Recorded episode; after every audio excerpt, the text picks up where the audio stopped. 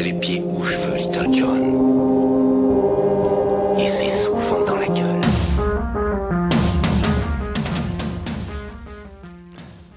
Adrien, voyageur des ondes aux valises toujours prêtes juste sous tes yeux. Pierrick, animateur swag aux effluves virils de musc.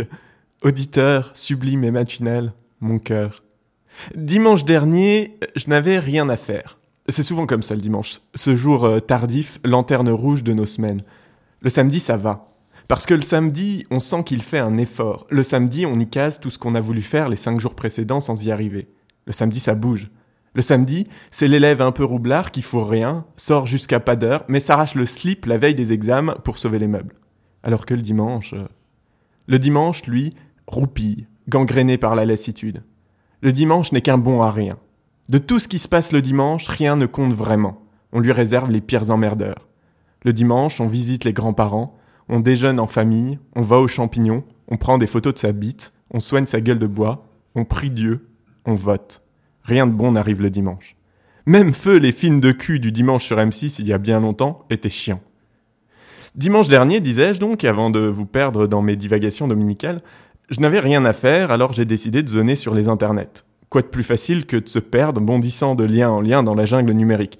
Je n'étais plus qu'un vulgaire moustique piégé dans la toile, un zombie hagard errant sans but, guidé seulement par les plus médiocres de mes jugements. Par peur de l'ennui et du face-à-face avec moi-même qu'il provoque, avoir conscience de sa propre impuissance à se distraire est probablement l'expérience la plus humiliante pour qui essaie de faire rire les autres. Par peur de l'ennui, donc, je procrastinais, repoussant à plus tard le fait de ne rien faire. J'ai donc regardé un film où une fille court partout à la poursuite d'un lapin blanc et chassée par une reine de cœur qui veut lui couper la tête. Ça m'a ouvert 15 pop-up que j'ai fermés sans trop y prêter attention et une vidéo pour devenir riche en moins d'une minute. Je sais que le film n'est pas vraiment gratuit, que je viens de payer avec un peu de mon cerveau. J'ai glandé sur Facebook, j'ai liké une vidéo de chat, j'ai commenté un statut stupide. Mon pouce en l'air et mes réparties sarcastiques ne sont pas anodines. Je sais qu'elles comptent dans les statistiques et participent à la mise en avant de cette vidéo de chat et de ce commentaire stupide. J'ai partagé un article sur le droit de vote et le tirage au sort, parce que j'ai trouvé ça intéressant, cette remise en cause de l'idéal démocratique qu'on nous inculque depuis tout petit. Il y a des bannières sur le site, et à chaque visiteur, il y a des sous pour les journalistes qui ont rédigé ça. J'ai envoyé un smiley qui sourit, tu as compris que je pensais à toi. Aucune de nos actions sur Internet n'est anodine. À chaque clic, à chaque commentaire, à chaque fois qu'une page s'ouvre à nos yeux, on justifie l'existence du contenu que l'on voit.